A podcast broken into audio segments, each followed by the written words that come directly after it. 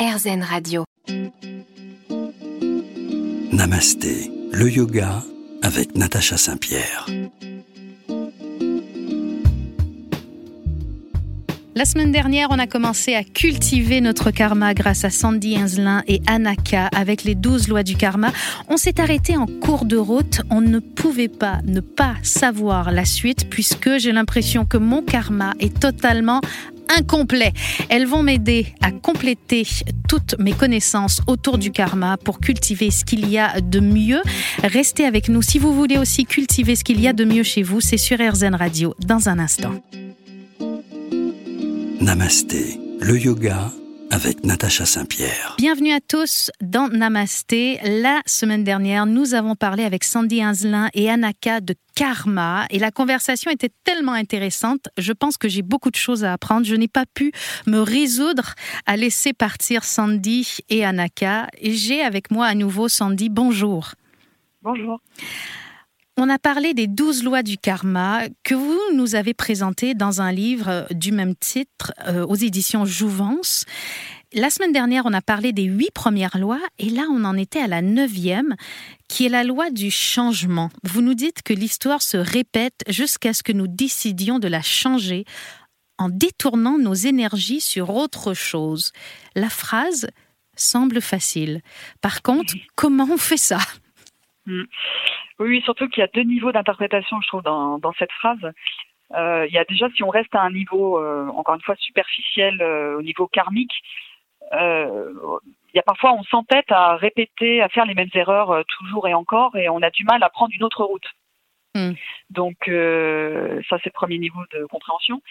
Et puis, le deuxième niveau de compréhension, c'est que si vraiment on veut que ça s'arrête, donc là, on place sur le plan spirituel, c'est-à-dire que le samsara s'arrête, en fait, il faut vraiment détourner notre énergie du monde superficiel pour rentrer dans la profondeur de notre conscience.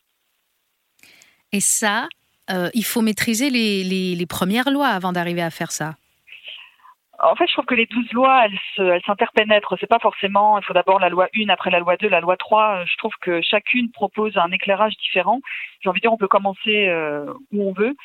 Mais c'est sûr que pour vraiment arriver à, à changer le déploiement de notre vie, hein, finalement, c'est ça qui nous est proposé. Plutôt que d'être dans une logique karmique conditionnée et, euh, euh, comment dire, euh, et dans le conditionnement, la souffrance nous attend.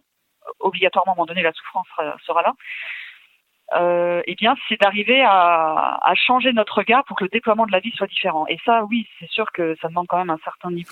un- Ça va demander du travail parce que je pense que euh, pour beaucoup, en tout cas, le changement nous fait peur. On, on- on a un peu peur de cet inconnu qui peut se dessiner devant nous si on opte pour le changement. Oui, alors le changement, déjà à la base, on n'aime pas trop. Alors, ce que j'aimerais quand même ajouter, c'est que même si ça prend du temps, moi, je trouve quand même qu'on a des résultats très rapidement aussi. Mais c'est juste qu'il faut pas s'attendre à l'éveil en trois jours. euh, ça, non, euh, sauf euh, karma très exceptionnel. Encore une fois, ça peut se défendre, mais pour la plupart, euh, clairement, ça va prendre du temps. Mais il faut pas non plus avoir l'impression qu'on va avoir les résultats dans, dans mille ans. Il y a vraiment des choses qu'on peut avoir très concrètement, très rapidement. Et en changeant notre façon de voir les choses, on, on change finalement notre ressenti par rapport à tout. Ah mais oui, non mais c'est ça la, la magie et l'espoir, je dirais, c'est que euh, à un moment donné j'ai mis euh, cet exemple des semelles de cuir, je crois, dans, dans l'ouvrage. euh, Tout un à exemple fait. donné par euh, Shantideva. C'est qu'on n'a pas besoin de changer le monde entier ou de changer absolument toutes les personnes avec qui on travaille ou avec qui on vit. C'est quand on se change soi-même à l'intérieur, tout change. Donc c'est long et à la fois c'est court. Finalement, oui, parce que vous nous parlez de cette semelle où on ne peut pas recouvrir la terre euh, avec un bout de cuir, mais que finalement, euh, une seule semelle suffit à couvrir la terre si on si on s'y balade entièrement, si on, on est l'exemple. C'est ça? Oui, exactement. Moi, j'adore ce- cet exemple parce que ça montre que, parce que parfois on pourrait avoir l'impression, parce que là j'ai insisté dessus, qu'effectivement il faut être patient, que ça va prendre du temps, donc on- ça pourrait être décourageant. Mais en fait, euh, de fait de voir qu'on peut changer les choses, qu'il y a des choses qui sont à notre portée, qu'on peut vraiment changer les choses parce que c'est en nous. Mais ça, je trouve que c'est vraiment très euh, prometteur en fait, et ça donne envie de pratiquer. Et Vous- c'est là où on peut voir des résultats rapides. Vous nous parlez aussi de la loi de l'ici et euh, maintenant, et donc tout ce que nous avons est le présent. Rester ancré dans le passé ou gaspiller du temps à imaginer l'avenir est inutile. Euh, pourquoi? Alors pourquoi? Alors parce que là, on est vraiment dans l'exemple de la rumination. il y en a, ils vont sans arrêt être en train de ruminer le passé, de regretter telle situation ou telle personne parce qu'elle est partie, ou on regrette d'avoir agi de telle façon parce que ça a généré telle ou telle chose. Ça, c'est de la rumination. Et pourquoi c'est pas conseillé? Bah Parce que ça ne nous permet pas d'avancer. Oui, il faut prendre en considération le passé. Il faut prendre en considération le passé, mais ne pas s'y ancrer, c'est ça? Oui, voilà, c'est ça. Là, ça ne veut pas dire qu'il ne faut pas prendre en compte le passé et qu'il ne faut pas penser au futur, qu'il faut bien planifier un minimum euh, notre vie. Notre passé, ça nous sert aussi euh, d'exemple. Enfin, on parle de devoir de mémoire aussi pour euh, certaines choses, donc le passé est important. Mais le problème, c'est si on reste, si on s'y embourbe.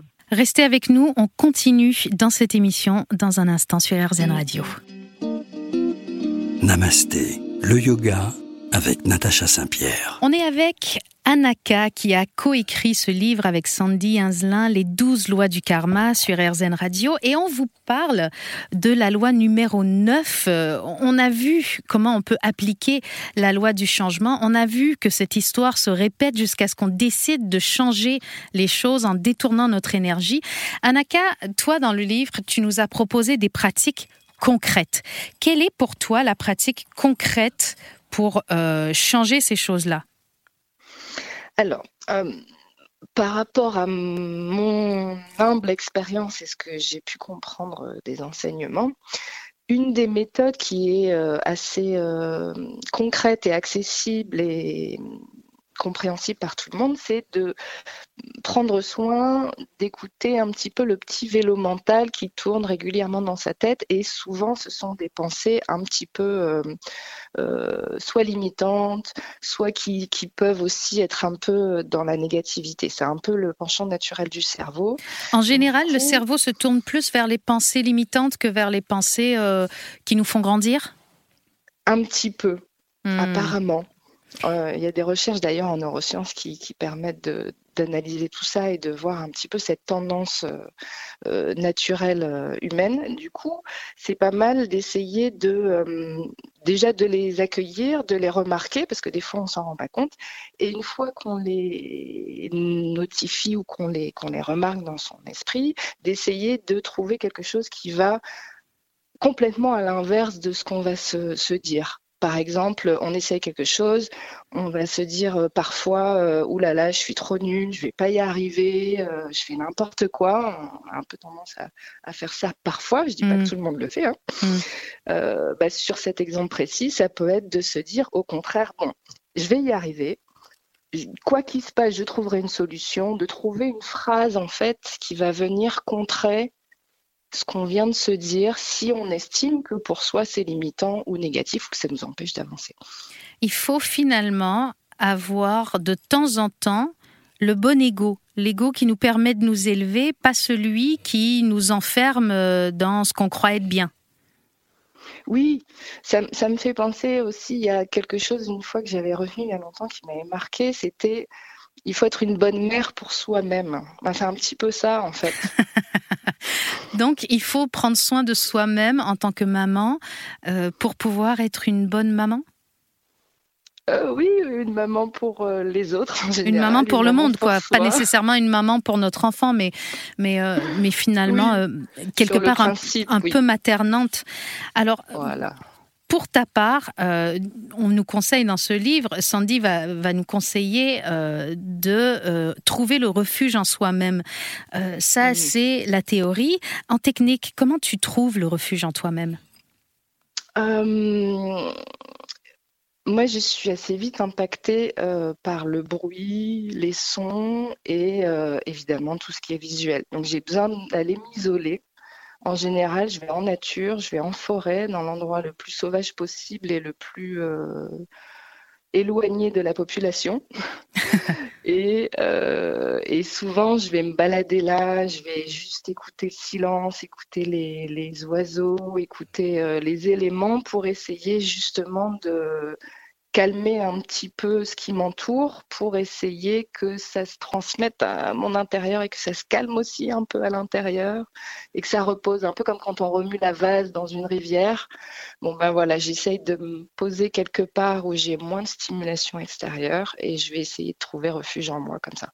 Et je suis obligée de couper l'extérieur. Et Moi, c'est ma méthode. Il y en a, ils font l'inverse. Ils ont besoin, au contraire, de de s'immerger dans le monde et dans la vie. Oui, voilà, de stimulation. C'est vrai que c'est très personnel à chacun. Mais oui, parce que vous nous parlez aussi de s'entourer des bonnes personnes. Donc finalement, s'entourer de gens, oui, mais il faut choisir de qui?